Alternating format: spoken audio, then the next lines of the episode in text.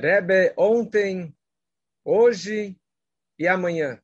Semana passada discutimos, relatamos inúmeras histórias sobre o Rebbe ontem, o nascimento do Rebbe, a juventude do Rebbe, a infância do Rebbe, apesar que ele não teve infância, mas inúmeras, inúmeras histórias e as pessoas realmente se inspiraram e eu mesmo me inspirei com tantas e tantas histórias e mensagens sobre o Rebbe ontem.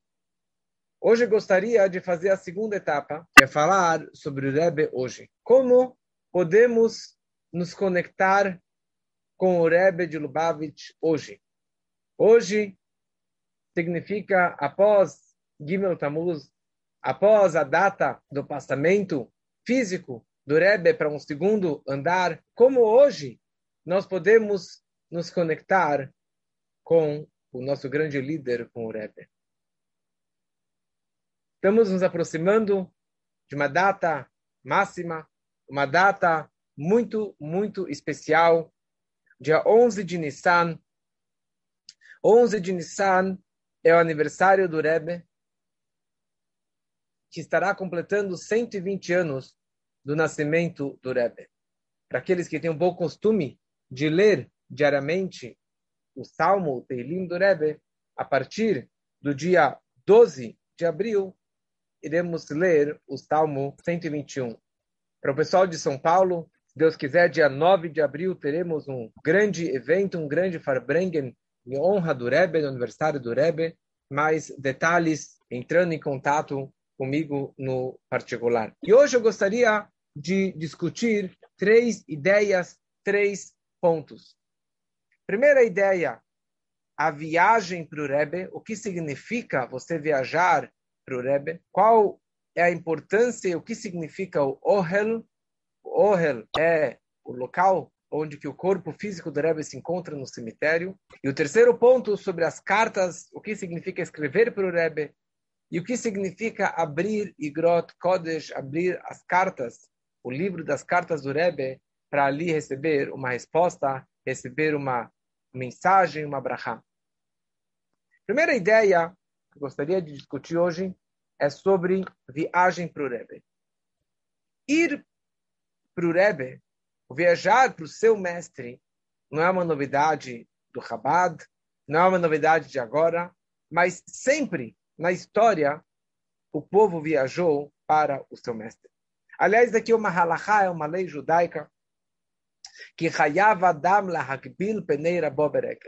A pessoa é obrigada a ir ao encontro do seu Rebbe, do seu mestre, nas grandes festas. E assim, sempre, um aluno viajava para o seu mestre no Pesach, no Shavuot, no Sukkot, para estar junto com a sua cabeça, com o seu mestre, com o seu grande líder. E, principalmente, os Hassidim, desde a época do Baal Shem Tov, tinham esse costume de viajar para o seu mestre, para o Baal Shem Tov, para o Magid Mesrit, e principalmente a partir do primeiro Rebbe do Chabad, do Alter Rebbe, havia esse costume, essa tradição, que os Hassidim, que os discípulos, os alunos, viajavam para o seu mestre para estar junto com ele nas grandes festas. No século passado, tinha um grande crânio erudito, um Gaon, que ele se chamava Rogachover. Rogachover tem muitas histórias sobre ele, mas era uma pessoa extremamente, assim, conhecia toda a Torá na ponta da língua, como uma expressão que eu vi que eu ouvi falar que é como que se todos os livros, todos os livros do Talmud, da Kabbalah, da mística, estivessem abertos na frente dele. E qualquer coisa era só copy-paste. Ele sabia tudo, toda a Torá na ponta da língua. Ele chegou a conhecer o terceiro Rebbe, o Tzemach e depois ele seguiu o seu filho, o Kopster, mas ele era muito, muito próximo de Chabad. Ele respeitava muito o Rebbe Rashab, o quinto Rebbe, e também o Rebbe anterior, apesar que era muito mais jovem do que ele, mas ele era realmente esse grande conhecedor. E ele amava muito os jovens de Chabad, os jovens de Lubavitch, e sempre que apareciam na casa dele, ele abria as portas e recebia eles calorosamente. Apesar que ele estava mergulhado nos seus estudos, ele fechava os estudos, ele falava, ó, oh, tem bachurim na minha casa, jovens de Chabad, e eu quero conversar com eles e ensinar alguma coisa para eles.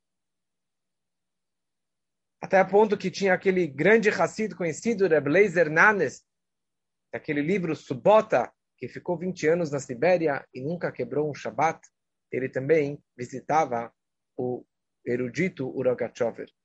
E uma dessas conversas, ele vira para esses jovens alunos de Aishivá e pergunta para eles, me fala uma coisa, o que significa Rebbe? O que é um Rebbe? E eles olharam para ele, tipo, esperando a resposta, porque com certeza se ele perguntou, é porque ele tinha uma resposta mais direta. Ele falou, olha, um Rebbe é uma pessoa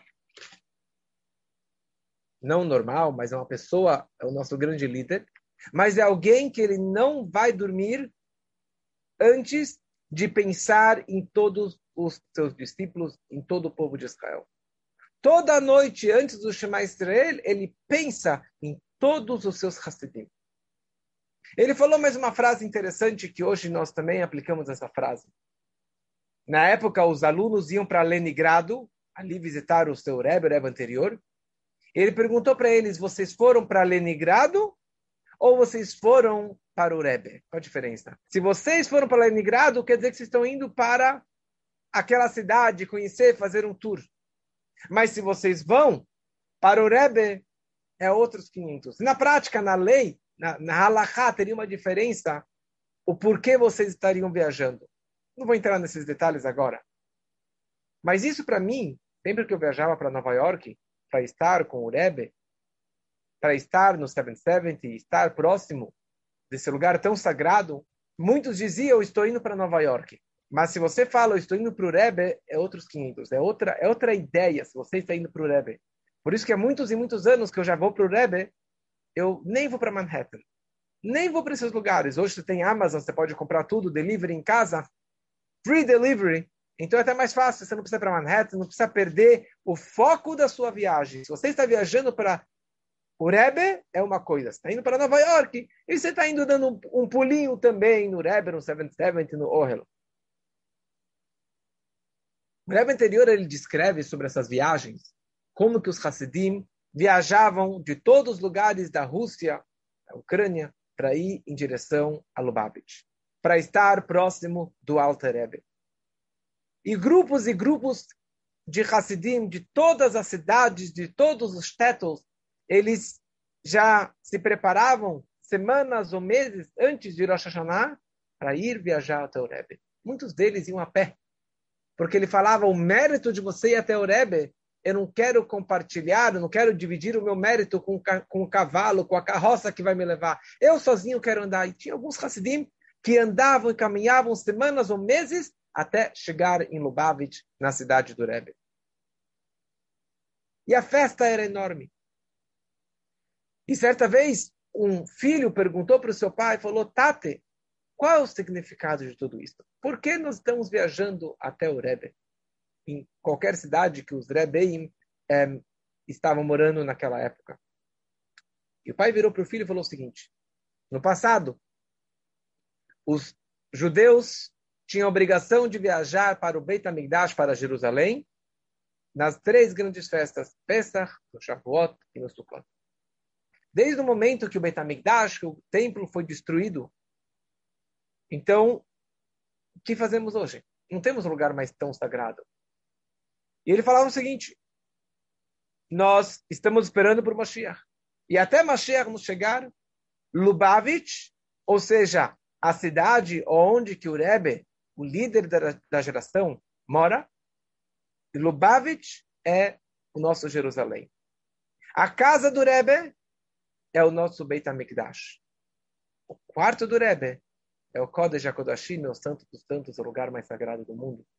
Como que uma pessoa que não estava ligado ainda com o Rebbe, ele foi para uma viagem para Israel, ele foi até o Kotel, escreveu a cartinha, colocou no Kotel, e na sequência, na volta, ele passa pela primeira vez no Rebbe, no 770, ele vai no quarto do Rebbe, ele vai no Ohel, e ele se emocionou muito. Ele falou, a energia que eu senti aqui no Rebbe é incomparável a energia, a chá, a emoção que eu senti lá no Ohel. Aqui é o Kodesh HaKodashim. Aqui é o lugar mais sagrado. Isso aqui é alguém que me disse alguns anos atrás. Os Hasidim sempre viajaram para o Rebbe. Quando eles viajavam para o Alto Rebbe, para o primeiro Rebbe, o propósito da viagem era para que eles aprendessem melhor como servir a Deus, como rezar melhor, como amar mais a Deus, como ter mais reverência por Deus. E eles chamavam o quarto do Rebbe com outro nome. Eles chamavam o, Rebbe o quarto do Rebbe como o Ganeden Hailion, o paraíso supremo, o paraíso mais elevado. E a antessala, que antecede o quarto do Rebbe, eles chamavam como Ganeden Hatachton, o paraíso inferior, que é o nível mais baixo. Aliás, falando sobre viagem ao Rebbe, já falei na outra aula, mas agora já temos uma data. Deus quiser, iremos viajar para o Rebbe esse ano, após o intervalo do Covid, para Hai Elul, 18 de Elul, a data do nascimento do Alter Rebbe, do Bon das duas grandes luminárias, que será no dia 14 e 15 de setembro. Iremos passar um fim de semana intenso, com muita energia, programação maravilhosa, como já de tradição de tantos e tantos anos. Então, coloque no calendário e já se programem para essa grande viagem. Mais detalhes mais adiante, se Deus quiser. Essa é a primeira ideia. Uma segunda ideia, no momento, a gente falou agora que o quarto do Rebbe é chamado de Kodesh HaKodashim, ou Ganeden HaElyon, o Santo dos Santos, ou o Paraíso Supremo tão elevado. No quarto do Rebbe, os Hasidim, os alunos, os discípulos e inúmeras pessoas do povo entravam lá para ter uma audiência particular com o Rebbe, que era chamado de Yehidut. Yehidut era o momento mais importante dessa ligação de um discípulo com o seu mestre. E pessoas, os Hassidim, se preparavam meses ou até anos para ter essa primeira yehidud, esse primeiro encontro e audiência particular com o Rebbe. E eles seguiam as orientações de como que o Rebbe falou que você deve fazer e deixar de fazer para como servir a Deus melhor, como ser uma melhor pessoa, fazer negócios melhor e como realmente ter uma família maravilhosa e as brachot que o Rebbe dava e etc. Yehidut vem da palavra Yehidah. Na nossa alma nós temos cinco níveis, Nefesh, Ruach, Neshama, Chaya, Yehidah. O nível mais elevado é chamado de Yehidah. Yehidah vem de único, uniqueness. É, nosso, é a essência da nossa alma que está conectada com a essência de Deus. E no momento que, que o Hassid entra numa Yehidut, uma audiência particular com o Rebbe, ele está revelando e conectando a essência da sua alma com o Rebbe e diretamente se conectando com Deus. O Rebbe Maharash, o quarto Rebbe, quando ele tinha suas audiências, ele transpirava, ele saía pingando, ele trocava de roupa e de terno, de capota, inúmeras inúmeras vezes no decorrer das audiências das Yehidut. E perguntaram para ele, mas por quê? Por que, você, por que o senhor realmente troca tantas e tantas vezes de roupa? E Rebbe respondeu, imagina a seguinte situação. Imagina você ter que ser trocar de roupa dezenas de vezes, colocar todas as roupas, tirar as roupas, colocar as roupas, tirar as roupas. Esse é o trabalho e a atividade que eu tenho. Toda vez que alguém entra para falar comigo, eu preciso tirar as minhas roupas, as minhas roupagens, o meu pensamento, as minhas emoções, a minha forma de enxergar esta pessoa. Eu preciso entrar dentro dela, vestir as vestimentas delas, ou seja, o pensamento daquela pessoa, a fala, as ações, o sentimento daquela pessoa, para que eu possa atendê-la, para que eu possa dar, eh, dar o diagnóstico e dar a brachá de acordo com o pedido daquela pessoa. Essa frase é tão conhecida, né? Sinto muito por você. É, sinto muito que você perdeu alguém, você perdeu dinheiro. Sinto muito. Como você fala sinto muito se você não está sentindo a minha dor? Você não está sentindo a minha perda, você não está sentindo meu, a minha dificuldade. Mas o Rebbe, sim, na audiência, ele sinto muito. Ele sente exatamente o que aquela pessoa está passando. Por isso que o Rebbe Marash trocava de roupa tantas e tantas vezes pelo trabalho físico, emocional, mental, espiritual que ele precisava se investir dentro daquela situação, dentro daquela pessoa. Certa vez, no meio da audiência, o Rebbe, acho que o Rebbe era Marash, ele interrompeu a audiência e falou, desculpa, eu não tenho como te ajudar. E aquele discípulo saiu chorando, desesperado. E o filho do Rebbe pediu para que ele atendesse aquela pessoa. Depois de muito tempo, ele falou: pode voltar. E ele deu para ele a dica, a orientação, a brachá que aquela pessoa precisava. Depois perguntaram para o Rebbe, mas por que o senhor não deu de cara já a brachá e a orientação? E o Rebbe falou o seguinte, esse pedido que essa pessoa me expôs, a situação que ele me colocou, era tão distante de mim, era algo que não tinha como me identificar com aquela situação. Então, como que eu iria dar um conselho se eu estou tão afastado e não sentindo aquela dor, aquela situação que aquela pessoa estava. Eu precisei meditar muito, trabalhar comigo mesmo para conseguir atingir este nível, descer tanto até o nível daquela pessoa para conseguir realmente dar a orientação que ele tanto estava precisando. Então hoje nós não temos mais. Nos primeiros anos de liderança do Rebbe, ele tinha Yehiduyot, audiências particulares durante horas. O número de discípulos foi aumentando, o tempo do Rebbe ficou cada vez mais limitado, e essas Yehiduyot começaram a ser por só alguns momentos, alguns minutos, e depois, já nos anos 70, é praticamente que não tinha mais audiência particular, e anos 80 realmente não tinha mais audiência particular com o Rebbe.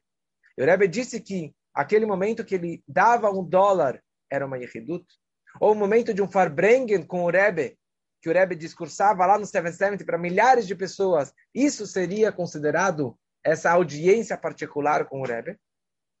E hoje em dia, que fisicamente o Rebbe não se encontra, como que eu tenho essa yehidut, esse momento de proximidade e de união da minha, a essência da minha alma com o Rebbe para poder me conectar com Deus? Isso é através das próximas duas ideias que iremos é, discutir agora. Isso que é a ideia do Ohel e de escrever uma carta para o Rebbe. Primeiramente, o Ohel. Ohel significa uma tenda. Ohel é o local de descanso no cemitério onde que o Rebbe se encontra. O corpo o físico do Rebbe se encontra lá. Para quem já foi, sabe o que eu estou falando. É um lugar extremamente sagrado, extremamente milagroso é, inexplicável. Realmente não tem tudo que eu for explicar, enquanto que você não for lá e não conhecer, você não vai entender isso que eu vou descrever para vocês. Ali se encontra o corpo do Rebbe e do seu sogro do Rebbe anterior. Essa ideia de visitar o, o, no cemitério Kivrei Tzadikim, o túmulo de um tzadik, de um justo, isso não é invenção do Chabad, não é algo atual, é algo que existe desde o início do nosso povo. Na Torá descreve que quando Josué e Caleb foram entrar em Israel para espionar a terra de Israel, com aquela história dos espiões, os dois, Yoshua e Caleb, eles foram para Hebron para visitar o túmulo de Abraham, Isaac e Jacob, dos patriarcas, para poder rezar para que eles tivessem êxito. E até hoje as pessoas visitam Hebron e Lag Baomer, milhões de pessoas lá no Rabi Bar Yochai, ou qualquer época do ano, é o momento auspicioso para você visitar o túmulo do Rabi Shimon Bar Yochai, o Dramer Balanés, e principalmente do nosso Rebbe, que é a nossa cabeça, que é o Rebbe da nossa geração, aquele que está mais próximo da gente. E se você quer uma direta, o lugar mais propício e mais sagrado do mundo é no Rebbe Lubavitch, ali no Queens, no cemitério lá no Queens, em Nova York. E você vai lá no cemitério, você vai lá no Ohel, não tem só Hassidim de Chabad, você tem todos os tipos de Hassidim, todos os tipos de todas as linhas religiosos, não religiosos, judeus e não judeus. De todas as cores vão lá, porque eles já sentiram e já passaram por inúmeras, inúmeras situações de bênçãos e de milagres inexplicáveis que aconteceram para eles e milhares e milhares, ou talvez milhões de histórias pessoas que foram até lá e presenciaram esses milagres. Eu estava lá uma vez e tinha lá um grupo de argentinos e um casal de argentinos estavam contando uma história. Eles falaram: nós nunca fomos religiosos, nunca é, frequentamos nada, e estávamos fazendo tratamento para engravidar por mais de 10 anos e não conseguíamos ter filhos.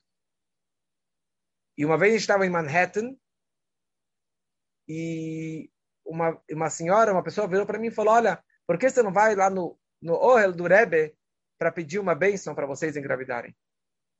A gente não sabia o que a gente estava fazendo, a gente veio até aqui, não sabia o que significava.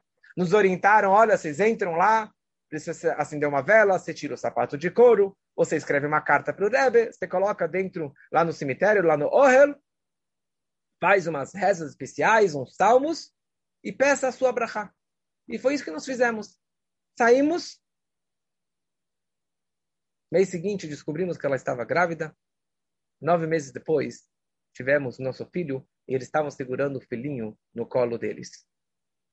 Isso é uma história que eu escutei ali no Ohel, uns dez anos atrás. Eu falei que não judeus frequentam lá também, mas ou pessoas que vão rezar por outras pessoas. Por exemplo, antes da eleição do Trump, a filha dele e o genro dele foram até o Ohel. Tem filmado isso. Eles foram até o Ohel do Rebbe para pedir sucesso na eleição do Trump e logo na sequência ele saiu vitorioso, foi eleito. Uma história muito interessante. Tinha um russo, um homem andando pelas ruas lá do Queens e de repente o pneu furou, o carro quebrou e ele estava perdido, isso aqui uns 20 anos atrás. Ele não tinha celular e ele viu uma casa escrita em hebraico. Ele bate na porta e fala: Olha, posso usar o telefone para ligar para o guincho? Falou: Tá bom. E o diretor lá do Ohel, que era Abba, um, Rafson, ele falou, sim, por favor, pode usar o telefone. My user phone. Ele telefonou. E daí o cara já estava quase saindo. Ele falou, I'm sorry, but are you Jewish by any chance? Ele falou, yes, I'm Jewish. Falou, would you like to put on tefillin? Falou, ok, I don't know what is tefillin. E ele colocou tefillin com ele e comemorou o bar mitzvah daquela pessoa. Ele perguntou para ele, falou, do you know where you are? Você sabe onde você se encontra? Ele falou, I have no idea. Eu sei que eu estou no cemitério. Ele falou, aqui você está no Ohel do Rebbe de Lubavitch, o líder dessa geração. E o homem ficou muito emocionado. Ele falou, would you like? Você gostaria de entrar lá e fazer uma reza, alguma coisa? Ele falou, tá bom. Ele entrou e ele sentiu uma energia que ele nunca tinha sentido na vida dele. Saiu super emocionado, comovido. Ele falou, falou, mas me conta quem é você, o que, está fazendo por aqui? Falou, olha, na verdade é o seguinte, minha história é a seguinte eu sou russo, eu vim da Rússia com minha mãe. E até cinco anos atrás eu não sabia que era judeu. Minha mãe nunca tinha me contado que era judeu, porque Rússia, comunista, etc. Então a gente chegou aqui e ela preferiu omitir essa informação. E durante muitos anos nós frequentávamos a igreja. E quando descobri uns anos atrás que eu era judeu, eu fui atrás de umas comunidades, fui para vários templos, para várias comunidades judaicas, e não fui muito bem recebido. A mensalidade é, para ser um sócio era muito caro, não tinha dinheiro. Então eu falei, bom, se eu não sou bem recebido, obviamente que ele não foi para um Beit Chabad, que não tem esse, essa cobrança, pelo contrário, ele seria, ele seria muito bem abraçado e muito bem recebido. Então eu decidi me converter. Se eu não estou bem recebido pelo meu povo judeu, então eu vou me converter, me converter ao catolicismo. Marquei a cerimônia, marquei o batizado, e eu estava agora em direção à cerimônia da minha conversão. E exatamente na frente daqui, na frente do Rebbe, furou o pneu. E por coincidência, não existe coincidência, ele entrou e dessa forma o Rebbe salvou para que ele não se convertesse e abandonasse a sua fé judaica. Esse que é o poder do Rebbe. Esse que é o poder dessa energia que, que, que influencia a todos ao redor. tem pessoas que vêm do mundo todo. Eles pousam no JFK, já tem um motorista contratado, vão até o Ohel do Rebbe, ficam lá meia hora, uma hora, duas horas, voltam para o JFK e voltam para a Califórnia, para a Flórida, para o Brasil, para onde que seja. Porque eles sabem que ali é o endereço. Ali é o endereço para você rezar, pedir e ser atendido. Não tem erro. Mais uma historinha que aconteceu uns anos atrás com o Rabino Paltiel.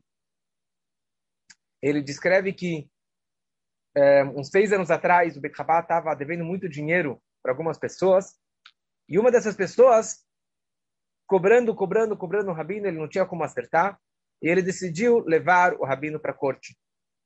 E a corte iria levar a sinagoga, o Beit Rabat inteiro, para o leilão. E assim, ele estava super atordoado, super, super atordoado, não sabia mais o que fazer. E ele acabou descobrindo que tinha um judeu na Europa que gostava de prestar dinheiro para as sinagogas, para, para escolas judaicas que estivessem aperto, para que não perdessem aquela propriedade. Tá bom? Ele ligou para aquele judeu, contou a situação, ele falou: tá bom, eu estou disposto em ajudar. E assim eles começaram a conversar e mandaram e-mail para cá e para lá, e negociando quanto que seria o empréstimo, e estava tudo bonitinho. Enquanto isso, os jornais estavam publicando, anunciando o leilão, e todo mundo estava preocupado sobre esse grande dia do leilão. De repente, o Rabino Paltilo começa a enviar e-mails para essa pessoa, e o cara estava simplesmente é, não respondendo os e-mails. Mandou um e-mail, mais um e-mail, em, em, letras vermelhas, e urgente, urgente, e o cara simplesmente estava podando o rabino. E ele, desesperado, ele pegou a filha e foi, obviamente, até o olho do Rebbe.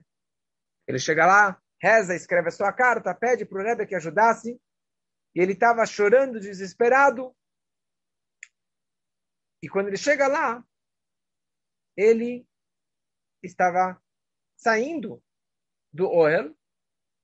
Na frente do Ohel do Rebbe tem o túmulo da mãe do Rebbe, que é Rebbe Simchana. E ele, quem que está rezando no túmulo da mãe do Rebbe? Exatamente aquele judeu europeu. E ele não acreditou. Esfregou os olhos, ele se aproximou e ele viu que era o cara lá. E não tinha mais ninguém no cemitério naquele momento. Ele olhou para o homem ele falou: Olha, eu sou o Rabino Paltilo, que eu estava querendo aquele empréstimo. Eu acabei de chorar para o Rebbe, para o Rebbe, para que você me ajudasse, para que você me respondesse. E o homem olhou para o Rabino e falou: Ah, desisto, não aguento mais, desisto, tudo bem. Ele falou: Não estou entendendo o que aconteceu.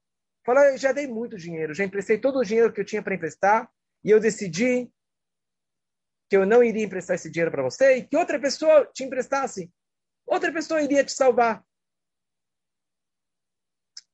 Ele falou: Olha, bem, se Deus me trouxe até aqui, neste segundo, nesse momento, significa que essa é a missão para que eu pudesse te salvar, para que eu pudesse te emprestar o dinheiro. Eles já acertaram as contas, já fez o cheque e emprestou para ele aquele dinheiro que ele tem que prestasse. Isso que significa o Ohel Rebbe, esse, esse lugar tão sagrado.